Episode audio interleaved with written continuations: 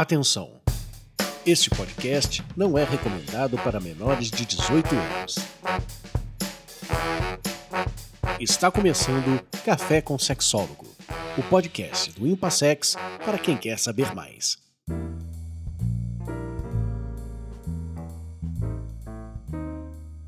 Olá, eu sou Oswaldo Rodrigues, psicólogo, terapeuta sexual do Instituto Paulista de Sexualidade e venho hoje conversar com vocês sobre algumas situações diferentes, difíceis e que são associadas às queixas sexuais. Podem estar associadas às causas ou aos elementos mantenedores da queixa sexual. Então, prestem atenção a alguns exemplos. Eu vou, através dos exemplos, buscar ajudar a compreender quais são as situações, os ambientes onde as queixas sexuais também ocorrem, ou talvez sejam essas causas imediatas.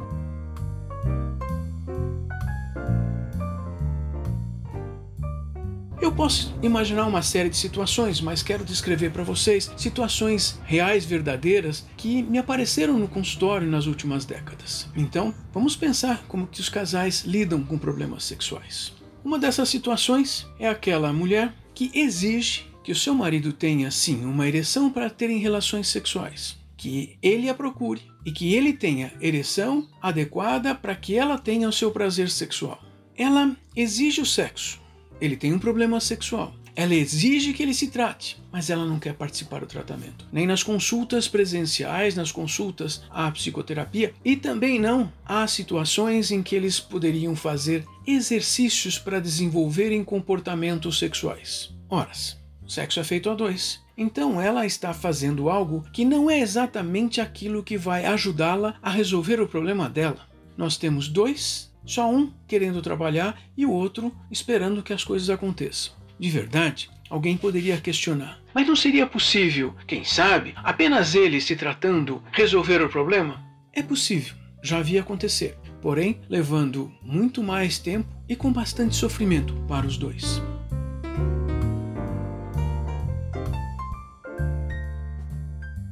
Outra coisa interessante Acontecia muito mais há algumas décadas, mas ainda acontece. O homem chega com um problema sexual e ele não quer que ela saiba, a esposa, ele não quer que ela saiba que ele faz um tratamento. Então, quando solicitamos a participação da esposa, seja para uma primeira consulta, seja para a participação do tratamento na psicoterapia, ele diz que ela não pode, ela não deve.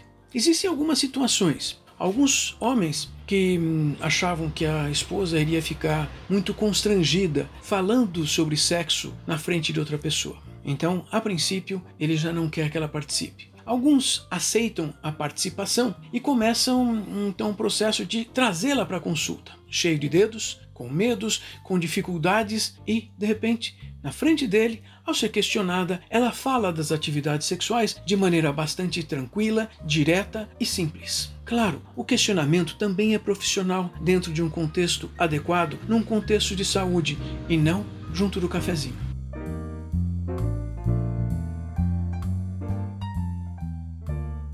Uma vez me veio um paciente para uma primeira consulta às quatro da tarde, às 16 horas. Começamos a perguntar coisas, a conversar. Queria saber quem ele era, de onde ele vinha, qual é o problema dele. Com 15 minutos de consulta, ele me olhou e começou a mostrar o desconforto e o desespero dele. E daqui a pouco ele conta. Mas eu preciso resolver isso agora, porque daqui uma hora e pouco eu tenho um encontro. E eu marquei o um encontro exatamente depois da consulta, porque. Hum, ele pensava que nessa consulta única, imediata, já teria a solução para o seu problema. Muitas fantasias e imaginações ocorrem por parte das pessoas. Todos nós pensamos coisas e muitas vezes pensamos errado. Tive uma situação interessante. Atendi aquele senhor para um tratamento de um problema sexual. Ele resolveu o problema sexual dele. Maravilha.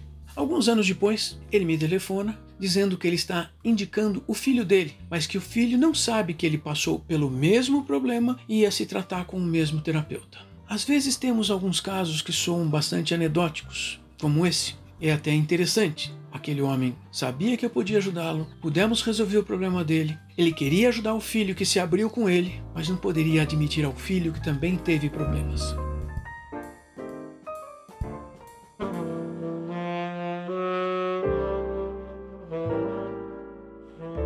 Mas, confrontando as situações anedóticas, existem algumas situações difíceis, terríveis, dolorosas.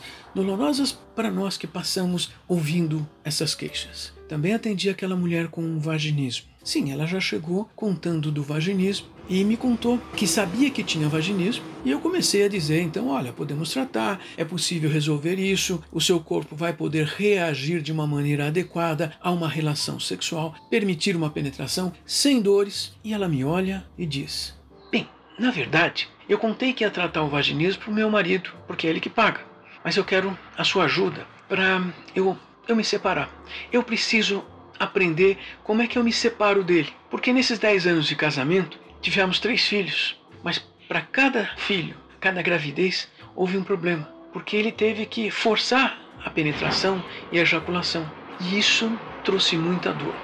E ela falava de uma maneira dolorosa, difícil, e foi bastante complicado entendê-la, ouvi-la, mas ela teve uma solução.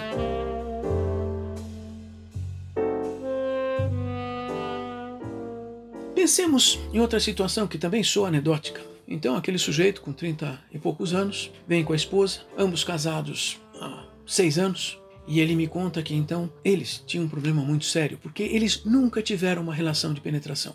Ele não conseguia ter uma ereção suficiente e prolongada a ponto de terem uma relação de penetração. Interessante que, claro, eu vou sempre perguntar, questionar sobre como é que é o trabalho, as outras atividades dessa pessoa. E de repente ele me conta que ele tem uma sociedade com um grupo de pessoas muito semelhantes, um, um, trabalho muito específico. E de repente ele, tendo nessa sociedade, ele tem um amigo que ele me contou. Esse é meu herói. Porque se eu fizesse sexo da forma que ele consegue fazer, eu conseguiria ter uma vida feliz.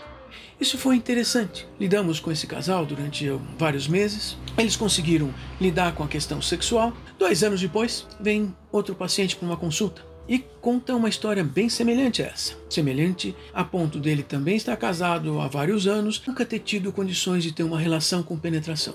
Me assustou mais ainda porque foi semelhante a outra questão. Bem, como é que é o seu trabalho? Ah, eu tenho um grupo de sócios, a gente faz isso, aquilo, aquilo, outro.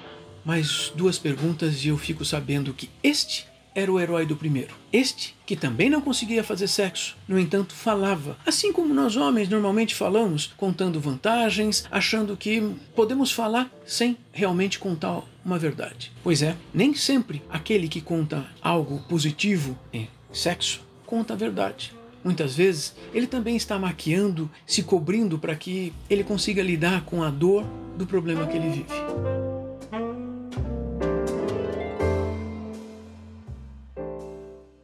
Também tenho que pensar numa coisa que, saibam vocês, é relativamente comum.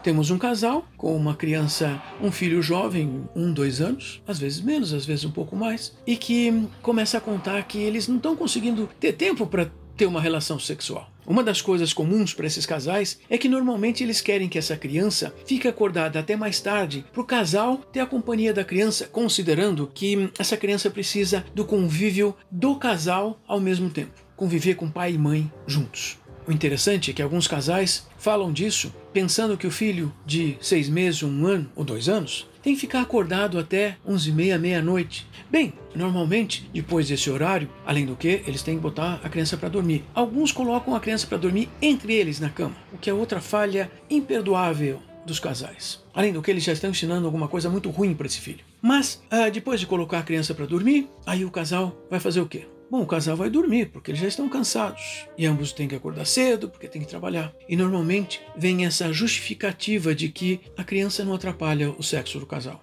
Devo contar para vocês que sempre que nós podemos apontar essa questão como uma questão que impede o casal de ter um encontro sexual, normalmente eles têm a justificativa com grandes sentimentos de culpa que eles têm que estar com a criança, que não dá para ficar sem a criança, que a criança vai sentir falta deles. E a verdade é que muitos desses casais interrompem a terapia em determinado momento quando eles percebem que nós vamos ter uma insistência de procurar quando é que vocês vão ter o um encontro sexual, porque não existe horário na agenda para isso.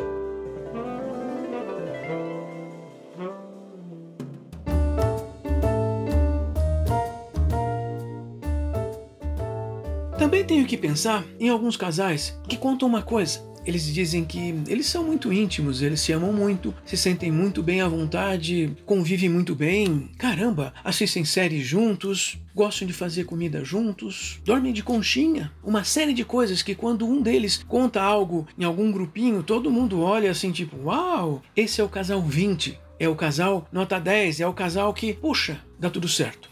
Bom, precisamos compreender o que é intimidade. Existem intimidades. Essa intimidade que esse casal nos conta implica num relacionamento importante de amor, sim, de convívio, sim. É bom? É, mas não é suficiente para sexo. Porque muitas vezes todas variadas atividades que o casal tenha é, vai produzir uma competição séria e complicada para a questão sexual.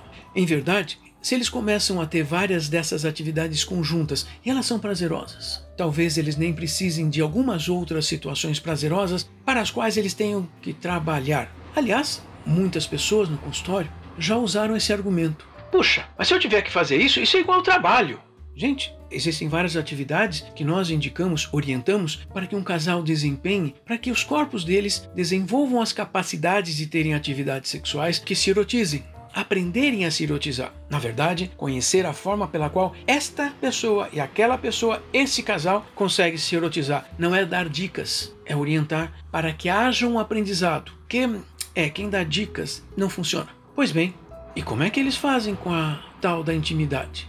Bom, a intimidade é um patamar importante também para desenvolver outras coisas. Mas lembro, não é o bastante.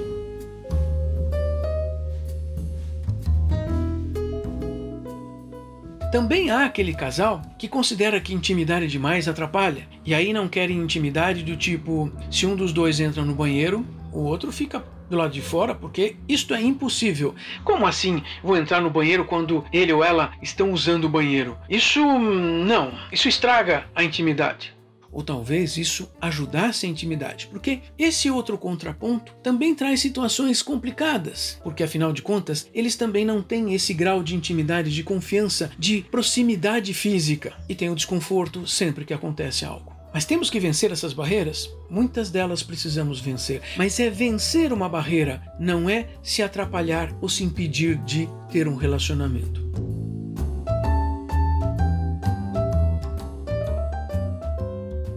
Também aconteceram outros eventos anedóticos. Para terminar hoje, quero contar um outro que foi interessante. Esse casal se separou, parece que então eles não estavam conseguindo se sentir casal e ficaram um tempo separados. E de repente ele se aproxima de novo e propõe que ambos viajem para ver como é que eles estão, talvez até mesmo reatar. Ótimo e viajam para um lugar aí, para um hotel na beira da praia, com vista para o mar, um hotel gostoso. Entraram, cada um com a sua mala, porque cada um estava vindo de um lugar. Ele olha para ela e diz: Eu tenho uma surpresa. Percebam, surpresas são coisas complicadas. Se alguém vai fazer uma surpresa para outra pessoa, cuidado. Muitas vezes é melhor combinar uma coisa do que fazer uma surpresa que traga mal-estar. Ele abriu a mala e tirou um vibrador comprado em sex shop. Ela olha para ele. Você quer usar isso em mim? Até ela disse para mim que não estava assim tão preocupada, embora ela nunca tivesse pensado a respeito. E ele olhou e devolveu, respondendo: Não, é para você usar em mim. Ela regalou os olhos, foi tomada de um pavor, se voltou para a mala dela, voltou a fechar a mala e saiu correndo, literalmente pegando um táxi no aeroporto para voltar para casa e não queria mais saber dele.